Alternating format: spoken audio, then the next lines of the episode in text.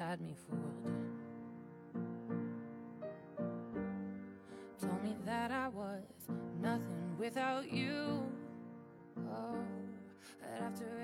迎来到本期的《一千零一自由课》。本期我们邀请到的是插画师徐若木，然后请你来自我介绍一下吧。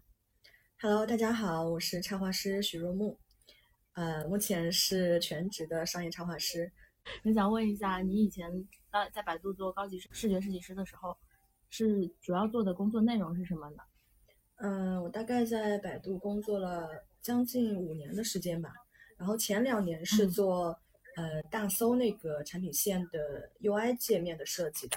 就是偏 UI 的产品界面多一点，然后同时也会做百分之二十左右的一个运营活动的视觉设计。然后后面两嗯年半的时间是在运营团队，然后主要做的就是像小视频产品的一些活动的 H 五的页面，还有 banner，还有闪屏这种的一些视觉设计。对，主要也是以插画和 UI 结合的一种方式在做。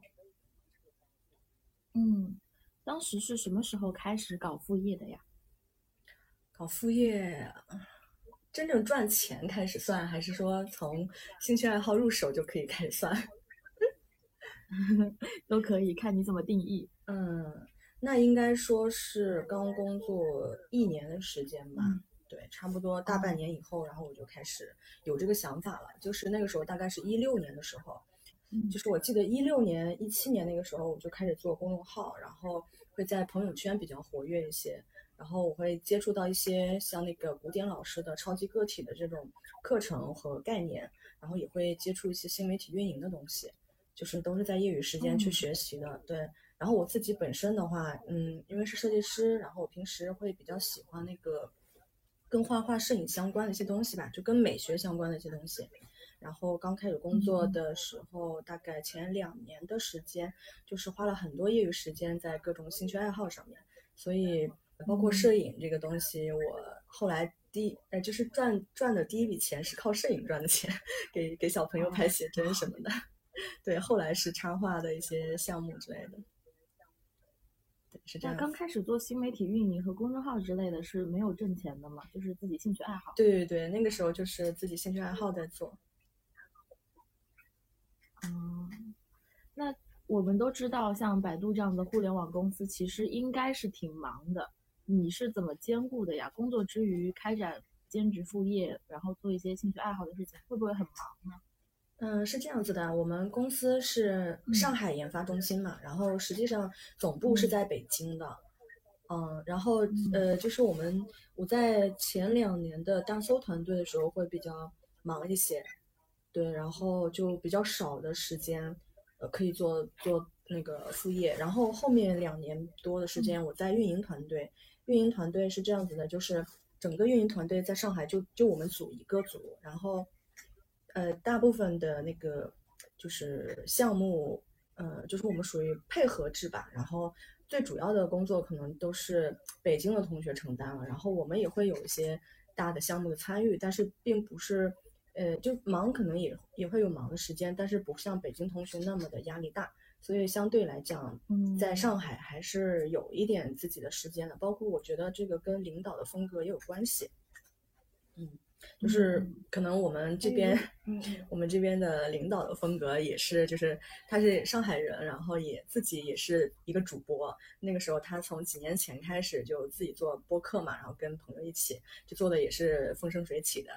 然后就带着我们就是那个氛围或者说节奏感，就感觉没有那么的呃高强度吧。对嗯，那如果一天二十四个小时的话，呃，除了上班，你会有多少的业余时间可以自己支配呢？嗯，大概有六个小时左右吧。嗯，那还是挺不错对的。对对，就是你要早起，然后就是差不多七点钟起，然后到十点钟或者六点多起到十点钟，因为我们是十点钟到十点半上班嘛，然后晚上大概六七点钟下班这样子，然后下班之后你有一些时间，然后上班之前你有一些时间这样子。嗯，哎，这样的话，我就想插一个问题，我非常好奇，当时你的一天的生活是怎么安排的呢？就是一天的嗯生活流程。我上班儿期间啊，大概就是，呃，七点左右起床，然后会去学一些东西，就是不管是我当刚才说的新媒体的东西，还是公众号的东西，包括看书，呃，还有写写文章，然后画画这些，都会利用早上的时间吧。然后包括呃十点多开始上班，然后一直到中午大概十二点吃饭，然后一到中午十二点到一点半这个时间是可以午休的。然后通常我吃完饭之后会去睡眠室睡一会儿觉，然后下午的话就是做项目啊，然后这样子到晚上五点半六点的时候去吃晚饭，就公司有食堂这样子，然后吃完之后就嗯。在收收尾的工作，或者是有时候公司项目比较紧急的时候还会加加班什么的，然后就呃大概正常情况下就是八点左右就可以回家了，然后我。回家是比较近嘛，然后大概打个车起步价就能到三公里之内吧，所以就没有很多通勤的时间在路上。然后我到家就可以稍事休息一下，然后就开始做一些自己喜欢的事情，然后差不多十二点左右睡觉这样子。哦，看起来这几天还是挺充实，又可以上又上班，然后又兼顾了到自己爱好的事情。对，那我非常想问，这样子的生活。你两年前为什么会选择辞职呢？嗯，我那个时候在百度工作已经快五年了，然后是这样子，我刚才也提到过，就是我一开始做了两年的 UI 嘛，实际上我我专业是视觉传达设计，然后我在进入公司做 UI 之前，我是在学校里面没学过 UI 的，都是在公司里面先学的，就包括实习，我是在百度实习的嘛，然后呢。但是我发现，就是我当初进的组呢，做的工作呢，并不是我喜欢的工作，就是我可能能应付得来，但是我并没有很大的热情在这个 UI 设计上。然后大概两年的时间，我就转到另外一个组嘛，转到另外一个组呢，这个组呢做的事情是我喜欢做的事情，但是呢又没有那么大的一个，就是时间久了，你就感觉只有每天就面对我们五六个组的组员，然后。呃，也没有什么太多的成长这样子，然后包括嗯，就上升路径也会有点狭窄，我感觉不是那么跟北京同学竞争起来不是那么的强力嘛，所以就早早的就想好要辞职，或者说做自由插画师这条路。其实好多年前就在想做那个插画师这条路了，是是这样子。嗯，了解了。那我们做一个回顾的话，在百度当高级视觉设计师这个职业生涯。对你来说有什么收获吗？对你现在的工作有什么一个赋能吗？嗯，我觉得还是有的。就是你刚刚提到“赋能”这个词，嗯，让我让我想到另外一个词，就是嗯，平台给你的光环。对，可能很多人 很多人对一开始的时候，我会介绍说我是百度的设计师，或者朋友介绍我去做什么分享的时候，都说我是百度的之类，都觉得好像挺厉害的，怎么样的？但实际上我自己也就是。大概三四年以后吧，我就开始想到底就是如果我将来走了，那我到底是别人还会认可我吗？然后到底是因为平台，然后觉得你很厉害，还是说你本人就有那个能力？嗯，所以回顾的话，我是觉得在百度那几年的话，也是有一些收获吧，就包括我知道。互联网的产品设计，然后还有这个领域是怎么样的？这个等整个的一个大环境，包括我现在做小红书，它也是互联网产品嘛。然后里面的一些活动的运营玩法呀，都跟我们在百度期间做那些，呃，视，因为我之前在百度做的也是视频类的产品产品线，所以像抖音、像西瓜视频这种的，我都还比较清楚他们里面的一些玩法呀什么的。所以我自己上手现在的工作也是比较容易嘛。然后另外就是像。嗯，那个演讲能力啊，还有做 PPT 啊，什么这种跟别人阐述你的想法、你的整个逻辑、你的你的思考的东西，我觉得也是可能我就比较在设计师的群体当中会比较突出这一点，就是我很多 leader 都表扬我，就是你在演讲的时候，你在演讲的时候就是比较清楚嘛，然后也不会就是不看稿子，然后就可以整个十五分钟都可以把自己的 PPT 阐述出来。所以就是，我觉得这个能力对于我现在在小红书上开课，然后去给学生讲课，然后也是非常的有帮助的。就是我在公司期间锻炼的这些演讲能力，到我现在，呃，包括设计 PPT 的能力，到现在我给学生上课去讲课去设计课件，都是很直接的一个相关性吧。然后另外的话，就是你像在百度期间积累的一些人脉，或者说你那个时候就开始积累了一些影响力嘛，也。也就是在公司内外的一些影响力，所以也会对后面的就是影响力的扩大会有一个就是地基的一个作用。嗯，对，包括你像时间管理，我其实辞职之后这两年做的时，我时间管理的不就不像在公司做的那么好，就一个人之后好像没有之前那么自律了，在公司的时候还是，嗯，对，利用时间利用的比较充分的。然后现在我特别好奇的一个就是，你说你做想做自由职业插画师，其实是脑子里一直有这个想法了，但是到底是什么个契机，什么个机会机会让你突然间从，就是它是需要有个点的嘛？我就觉得从正职加副业这样一个模式转变为全职自由职业者，嗯中嗯，间有一个什么事件吗？还是什么？就是你突发奇嗯想？也不是突发奇想，因为这个事情它是需要一定的积累的嗯。然后我是觉得，嗯，在公司期间，我有几个月的收入，就是副业的收入，就是已经超过了我本职工作的那个钱嘛，所以我嗯我是对将来做自由职业会有一点信心，但是呢又不是那么肯定。然后呢，然后呢，但是呢，在就包括在公司内外积累的一些影响力吧，虽然也不是特别大，但是我觉得已经有了，就有了一定的根基了嘛。然后包括我刚才说我做的事情，就是在我们之前百度的团队做的事情，也会有一些锻炼到的地方，也会有一些提升的地方。但是我觉得可能就是皮了，就是一个契机的话，应该是那次晋升嘛，那那年的秋季的晋升答辩。然后我觉得自己表现很好，然后 作品嘛，也就是我不太清楚北京的同学的作品是怎么样的，但是那次晋升答辩呢没有成功。嗯，在那之前呢，其实我已经做好了要离职的准备了，只是说如果晋升成功了，就会更加 光彩，或者是 更加自信的离开。但是如果没有晋升成功，可能会觉得，哦，到底是我的问题，还是因为我不太会，嗯。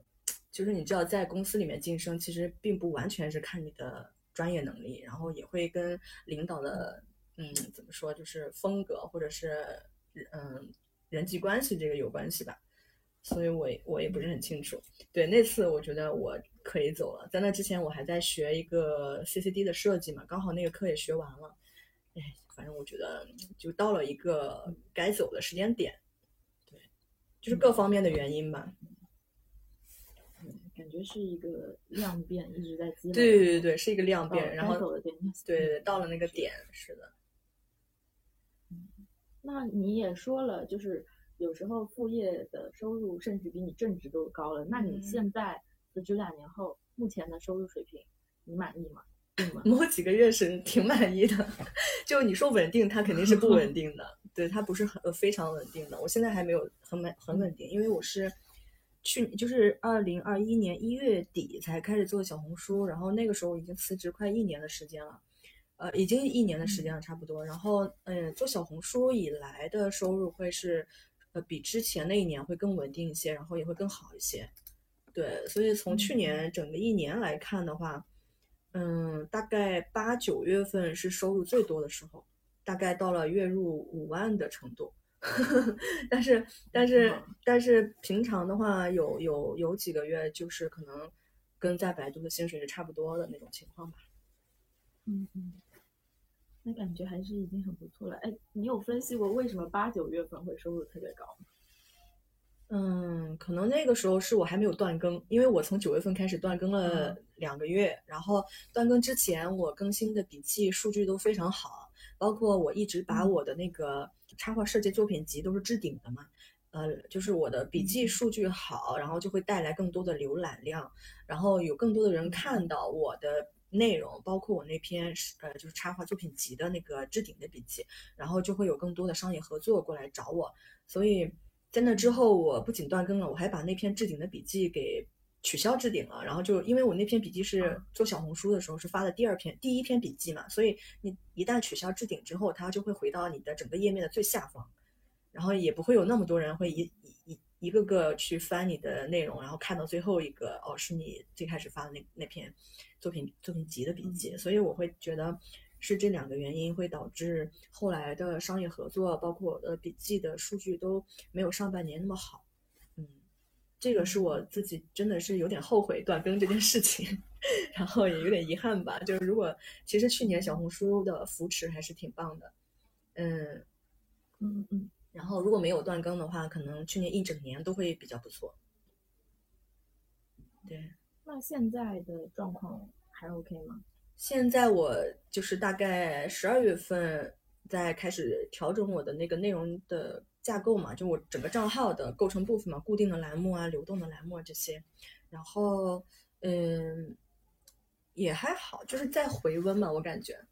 嗯嗯，就是每个月固定的合作是有的，但是你我会去想让今年多去拓展一些去年没有做到的一些领域。或者说主动去向品牌方抛出橄榄枝的这样的一些行动，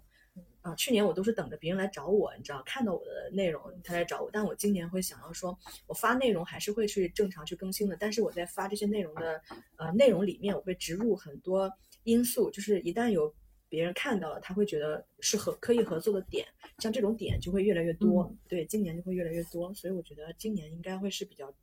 比较能够质变的一年嘛，我比较有这个信心。嗯，那你现在觉得，就是现在有两个时期嘛，一个是主业加副业的时期，和一个现在全职自由职业的时期，这两者比较，你觉得有什么差别吗？差别肯定还是有的。就最明显的感觉，就是一个是时间的，就自律这个事情，然后还有一个就是对时间的那种感知，就是在公司期间它是比较分明的嘛。嗯，上下班的时间虽然说不是固定打卡，但是总归是十点左右要上班，七点左右要下班，你是有这样一个仪式感的。然后全职之后呢，就没有上下班的区分了，每天睡醒就要开始工作。然后嗯，大概十就是我现在的程度大概是九点钟、十点钟才开始工作，然后嗯到晚上十点、十一点的样子，中间你除了吃饭休息一下之外，几乎就嗯没有什么下班的概念。另外一个就是你在公司阶段的话，嗯，公司的话会有同事，然后朋友会跟你聊天、吃饭，然后团建 玩儿，是吧？还有交流学学习的地方。但是你一个人的话，就天天只能闷在家里，尤其是又碰上疫情这个事情，就是特别宅。我变得非常非常宅，然后可以半个月不下楼的那种，就除了扔垃圾什么的。对，所以就会变得真的性。嗯，就会变得很本身的性格就比较宅，还是因为自由职业者而变得开始宅？呃，我本身的话应该是比较外向的那种，就是比较喜欢出去玩的那种。然后可能是因为疫情也有关系，然后我发现就是我的自律能力没有以前好了，就是高估了自己的自律能力。然后辞职之后嘛，你就发现好像我是那种间歇性的呃踌躇满志。然后可能几个月、半年之内，我会就是很有斗志，然后就是卯足了劲要要做一些成果出来那种。但是半年的话，我就会觉得半年之后我会觉得很累，就想休息一下。然后一休息，我可能就会一个月都在玩 这样子。然后你就会变得，嗯，就如果你不主动走出去的话，或者主动去约朋友的话，你很难，就是你你就天天待在家里，然后没有人说话。我只能跟我跟我的猫，我就跟它说话，自言自语。对，因为当我们成为自由职业者，一般来说都会有这样一个小小的困境，就是自己要做自己的决策者。就是当你如果它有好处，就比如说你非常认真工作的时候，会陷入一种心流的状态，你会非常快乐。但是有时候你就会无法控制时间，然后有时候如果陷进某个泥潭的话，也得也得自己把自己拉出去。是的，是的，有利有弊，嗯。那这两者比较的话，就是做一个全职自由职业者和上班之间，你觉得收获还有 ROI，就是收入回报比比较起来的话，你觉得哪个比较高呢？嗯，收获的话，我觉得因为这两个阶段两种状态下，它的收获是不太一样的，然后没办法给他就是做一个。那种标准说哪个是更好的，或者哪个更怎么样的？我是觉得在百度期间的收获，对我辞职做自由职业者会有很多帮助，也是我很明确的在那段时间去做积累的一个选择。然后刚才也有提到说，在公司阶段就是积累的一些能力嘛，对后来的一些帮助什么的。对，嗯，如果没有那些的话，我可能也不会是现在这个样子，也可能是。嗯另外一种样子。但是我现在做全职的插画师的话，我觉得我更喜欢我现在的这个状态。对，然后我会嗯就你刚才说的，自己可以做决策嘛。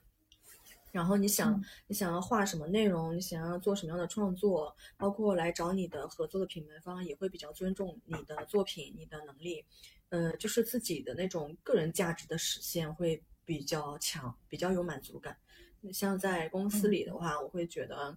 呃，就是可能就自己就是一个螺丝钉，然后虽然说在做运营设计的过程当中，呃，单个的项目，嗯，这个视觉风格是怎么做，或者是这个细节该怎么做，也是设计师自己说了算的，但是总归还是，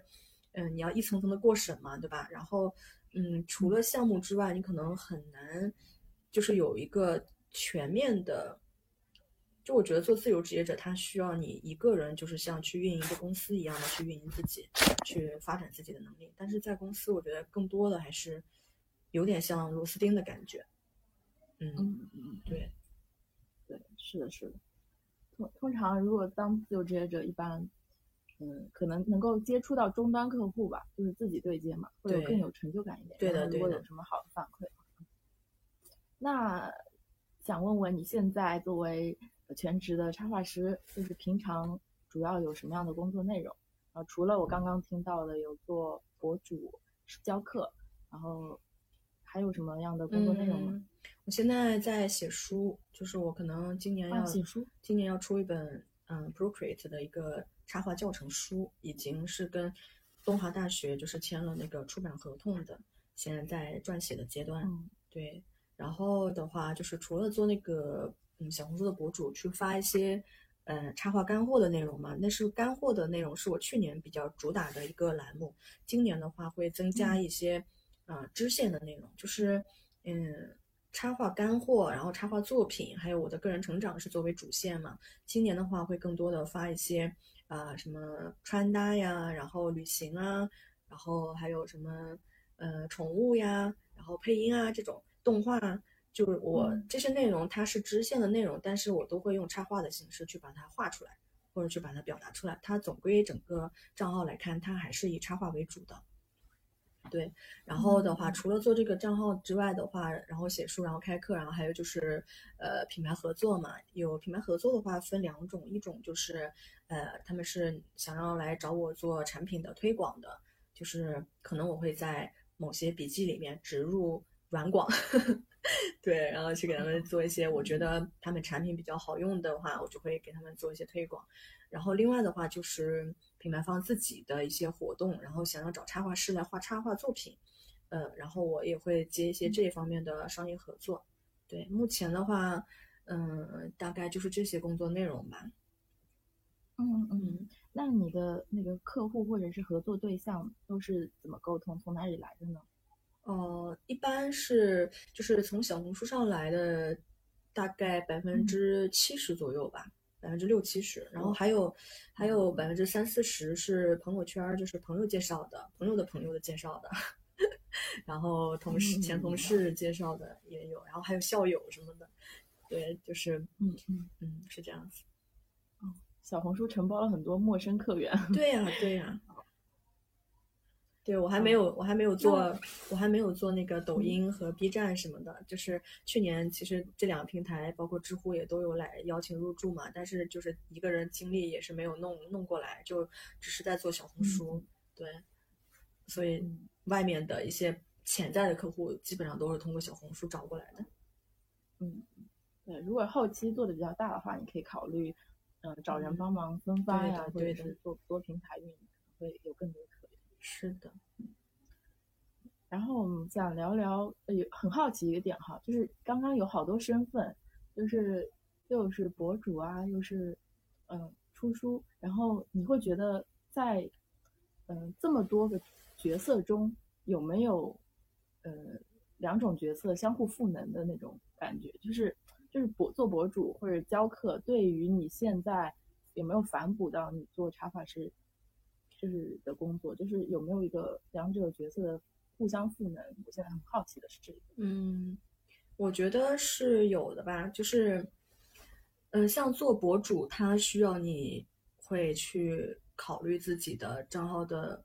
就我刚才说的主线和嗯支线的内容嘛。然后这个内容是用图文表达还是用视频表达？它的插画是应该画什么样的风格、什么样的内容？呃，这个我觉得，因为我从一开始做小红书是出于我自己想要去梳理我的插画知识体系来去做的，所以我在梳理我自己的知识的过程当中，我会想要把这些东西分享出来，然后就会有很多人都会喜欢，所以才会形成这个账号的存在。嗯，嗯所以在做这个账号的过程当中，我也是在一边学一边输出，就一边输入一边输出的过程当中，不断的去完善自己的知识体系吧。所以这个东西就是会在开课的过程当中，也会去，呃，比如说针对动物专项的去训练，然后我就会把我的知识体系当中的关于动物的这个旁支，然后给它梳理出来，然后去把它做成一个课程。那么，像嗯，就是做完这个做课程的过程当中，我也会去，呃，就是需要你很多能力嘛，你讲课的能力，你设计 PPT 的能力，包括你在嗯课上做那个呃，就是现场示范泛化的一些能力，我觉得这些都是需要你的一些积累，或者说一些嗯嗯去刻意去训练的一些东西，对他们之间是呃影响是还是比较大的。嗯嗯嗯像写书的话，它也是，呃，要你去梳理自己的体系出来，然后，嗯，跟这个软件的功能相结合，怎么样给它讲的，就是更加让大众能接受，然后能看得懂，而且还要有趣。所以你的案例的选择，你的整个的大纲，然后你的框架的，嗯，设计，我觉得就是还是从宏观到微观的一个思考方式吧，都就我感觉就是融合在一起了这些东西。嗯。那现在这么多种嗯，这么多种工作的内容，哪个的收入占比会比较大呢？收入占比是吧？嗯，对。呃，我嗯觉得，我觉得目前因为我的书还没有发行，所以现在不敢说它卖的好不好。编编辑是比较有信心的，因为 Procreate 这个软件还是越来越流行的嘛，然后大家的经济能力也越来越好，所以可能将来用 Procreate 画画，它又很便携，然后对创意的激发又很棒，所以这个方向这个就是没有问题。但是，呃，因为它还没有任何的收益给我，所以我不能把它放在这个占比里面去讲。可能是比今年的话，如果发了书，我会再去考虑这个这个比例吧。然后目前来看的话。嗯，是商业合作和推广带来的占比比较大，大概有嗯百分之七十左右吧。然后开课程的话，呃，开课程还有什么呀？刚才说的，反正大概也就百分之十，百分之十不到二十的样子。嗯，因为我课程是国庆之后才开始开的，而且卖的也没有我想象中的那么多，可能我觉得跟。嗯，跟什么很多因素有关，说起来有点复杂。对，那这里那顺便问一下，你的书是几月份发？什么时候能够发行？嗯，我写估计还要两个多月吧，然后写完，然后发的话就要看出版社的进度了。对我们之前合同上说的大概是读书日之前，但我感觉现在应该读书日之前搞不定，下半年能发行就不错了。那你们会在什么平台发呢？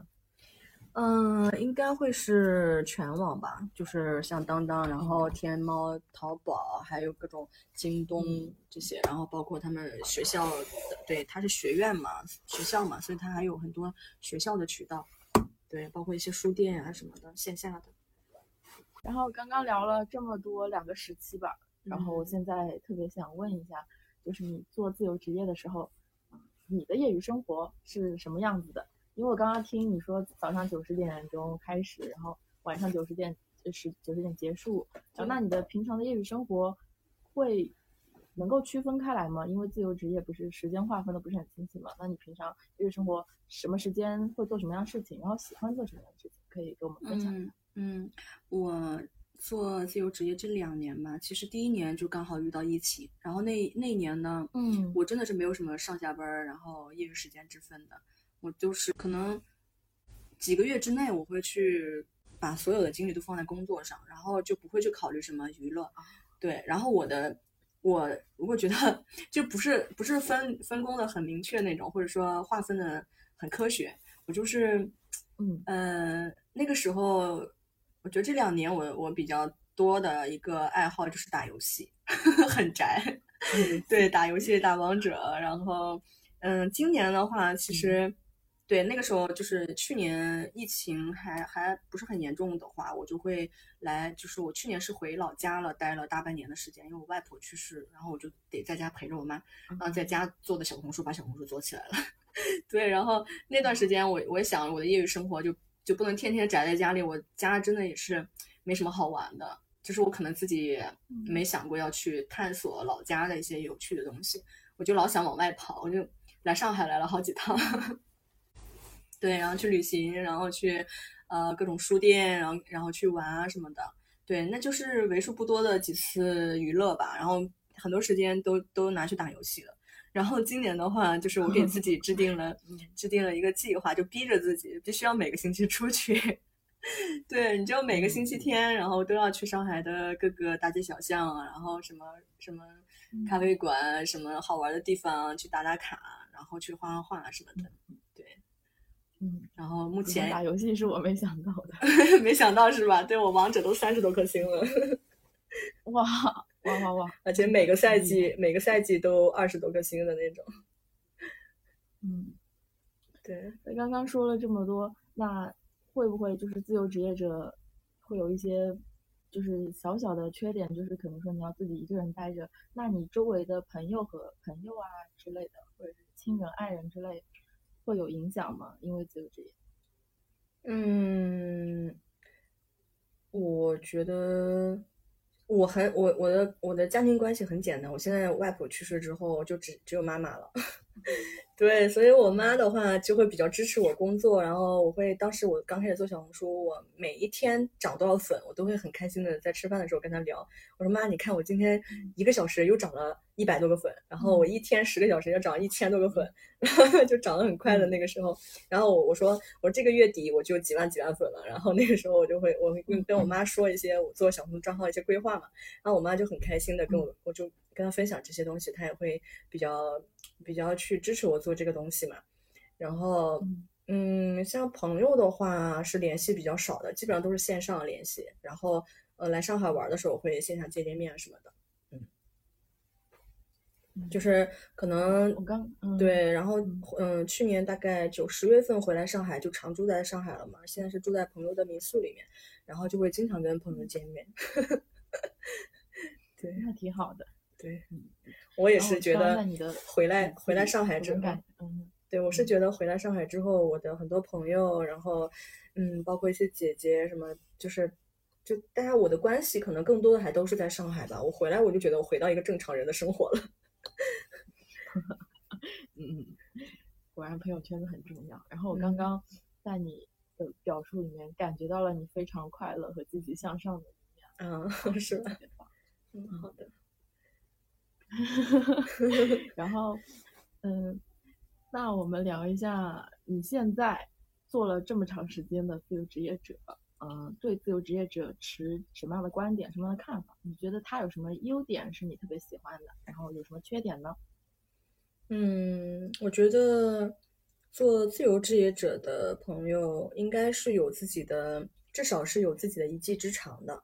在脱离了公司的那种架构里面、组织里面，他自己能够养活自己，对吧？然后就是我觉得他好的一点是，就他的价值是由社会或者说由市场来判定的，而不是像在公司里面，就是有一部分是要靠人际关系，或者说你要会来事儿。就是你的整个人的价值，他整个人的价值可能就会有有一部分是由领导说了算的，就领导一句话说你行你就行，领领导说你不行你就不行。就如果你对吧？如果你这个人不太会来事儿，或者是情商没那么高的话，我觉得在公司里很难混好，混得非常好。对，所以我但是我觉得自由职业者的话，我觉得也不是说不需要情商吧，就是至少他自由度更大一点，很多东西你只要作品好，然后跟呃品牌方或者是甲方合作沟通没有问题，那我觉得你会比较能站得住脚嘛，你的价值都会能够完全的发挥出来。我觉得这是让我觉得很舒服的一点，就是我之前说坦白讲，我在公司的时候，我会觉得我很压抑我自己。对我的性格就是，不是那种特别会来事儿，然后也不是很圆滑的那种人，我就是比较直，然后也比较情商比较低。对，所以，我觉得有时候很多想法我是不会那么轻易就会说出口的，或者是说会就把自己的一些想法压压下去了那种感觉。嗯，但是做自由职业的话，我觉得你就会完全的发挥自己的主观能动性，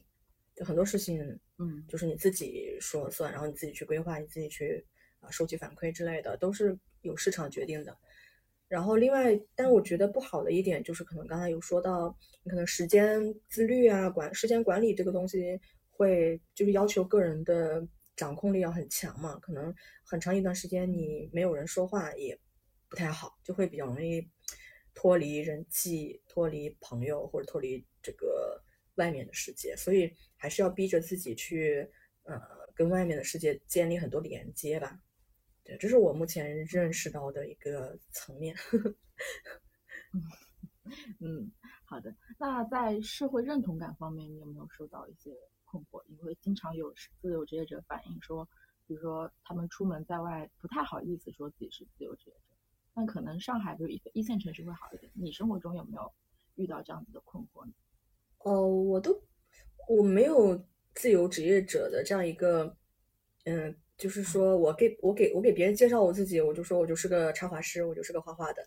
啊，我不会说，我不会说我是什么自由职业者，因为我自己其实也注册了公司嘛。然后我会发现，就你有公司跟没有公司，实际上没有公司的话，可能是自由职业的，呃，自由职业的这个称呼。但是如果你有了自己的公司，你就可以叫自己是什么轻创业的 创业者。对，所以我觉得这个称呼对我来说没有很重要。那如果现在有新人入行了，就是比如说有类似像你这样的插画师想要入行，你会建议他们选择什么样的职业道路？就是有的人是适合大厂的，有人有的人是适合自由职业者。就是你觉得，呃，一个新人他入行具备什么样素质的人，他应该走什么样的职业道路？你会有相应的建议吗？就是以过来人的角度。嗯，我觉得不是两极分化的，就是可能在大嗯进大厂和做自由职业之间，还有很多人是处于呃中小型公司，然后不上也不下，或者是不好也不坏，但是他又有一些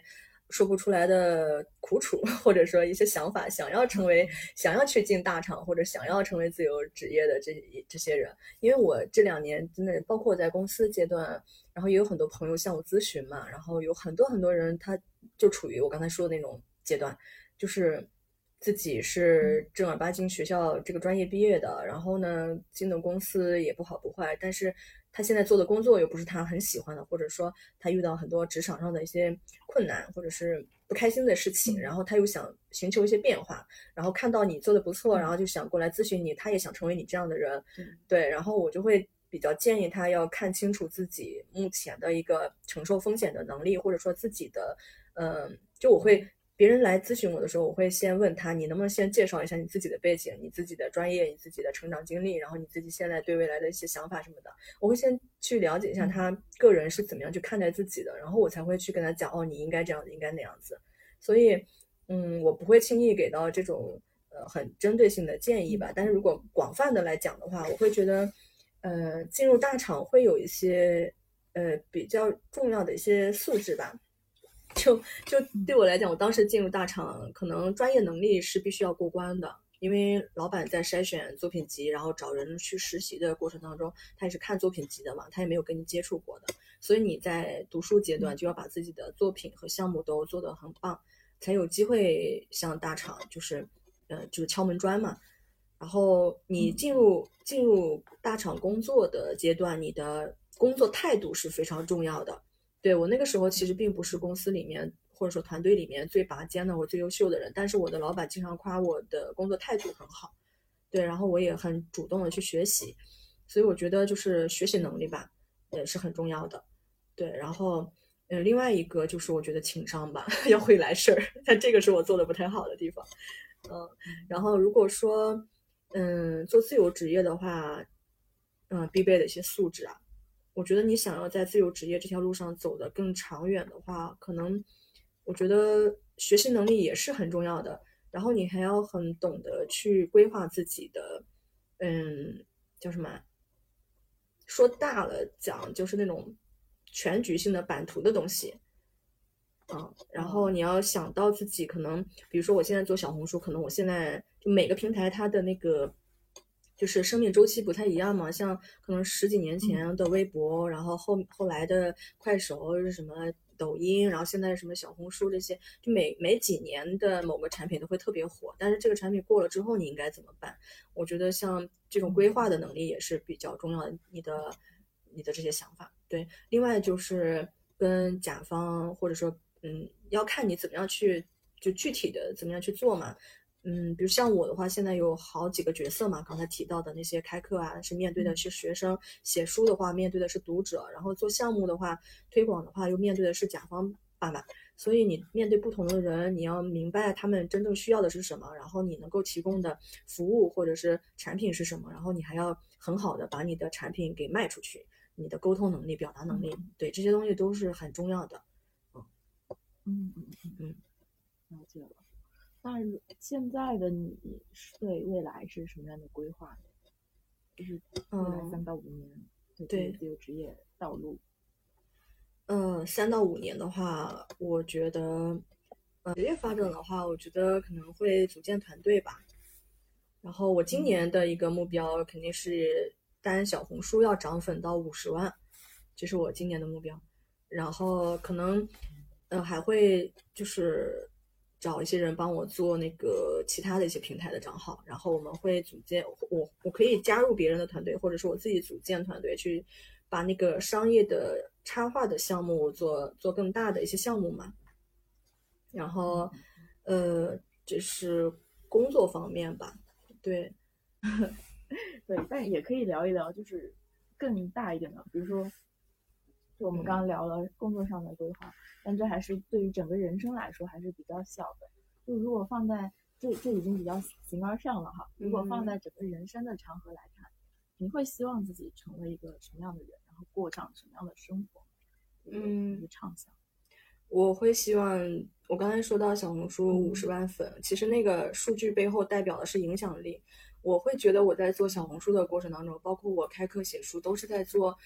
一种对别人的生命有帮助的事情，就是我会希望自己是一个，嗯，星星或者是一个火把，然后我在燃烧我自己，我在获得我自己需要的东西的时候，也能够帮助到别人，嗯，就是对对他们来讲可能会很有用的一些一些东西吧。我觉得，嗯，可能三五年之后，我觉得。是一个能够影响更多人的一个一个一个层次或者一个水平，对，嗯，对，然后你你的终极目标就是想要成为一个黑暗中的火吧，然后能够把这个火传给更多的人，然后影响更多的人，嗯，非常非常理想对，很理想，因为我 自己在，对我是觉得自己在。对，我是觉得自己在做自由职业的这两年当中，我会，呃，就虽然我每个阶段的成果或者说成绩都是一点一点在积累的嘛，但是在每每个阶段下面，还会有很多人都会看到我在成长，然后他们也会，呃，想要过来问咨询我，或者是我在做这些事情的过程当中会产出一些东西，会对他们有帮助，然后会收到很多很多的反馈。我觉得这是我做这些事情当中一个无形的一个回报。就是他们给了我很多很多的能量，对，让我觉得我做这个事情不光光是为了想要赚钱，想要让自己的生活过得更好，对，然后还能顺带，或者说就是你能够无形当中帮到很多人，我觉得挺有意义的。最后还有几个问题，嗯啊嗯，你对自由职业者的未来看好吗？如果看好或者不看好，为什么？理由是什么？嗯，我觉得我自己来讲还是比较看好的，因为怎么说呢？为什么呢？就是为什么叫自由职业？因为它最重要的两个字 落在了“自由”这两个字上。很多人就是从人的本性或者是最深的一个嗯愿望出发，都是希望自己是一个自由的人，或者是就能掌控自己生活，然后包括实现自己个人价值的一个状态。所以在我看来，将来会有越来越多的人会去从事，就是个人的，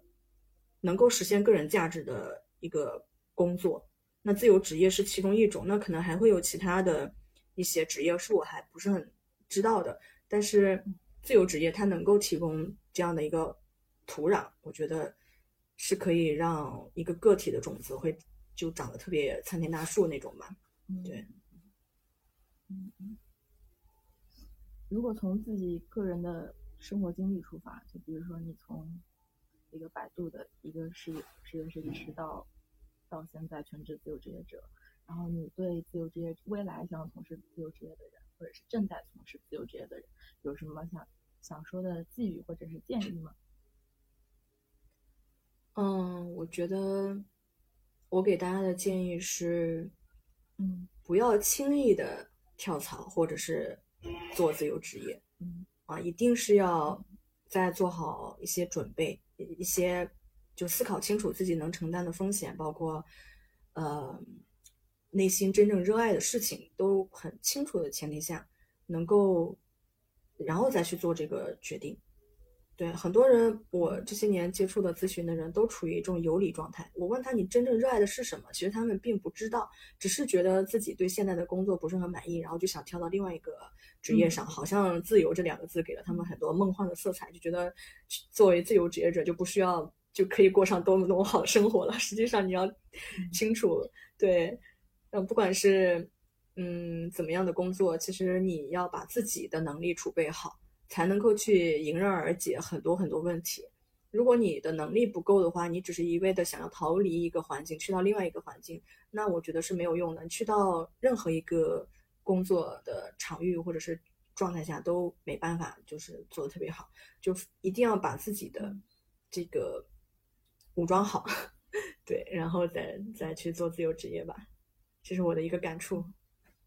嗯，就是先武装自己，然后再做选择。自由职业之前，选择自由之前反而是慎重，对，慎重的考虑好，对的，嗯，好，那么今天所有问题基本上都到这里结束了，然后谢谢若木的所有回答，我感觉我也听到了很多很新鲜的答案，嗯，好的，区别于其他自由职业者，有很多很很好的收获，谢谢，嗯，好的，辛苦辛苦，Kelly，好，那我们到这里就结束了，好的好的，结束了。好，大家拜拜。I'm proud of who I am. No more monsters, I can breathe again. And you said that I was done. Well, you were wrong, and now the best is yet to come. Cause I can make it on my own. I don't need you.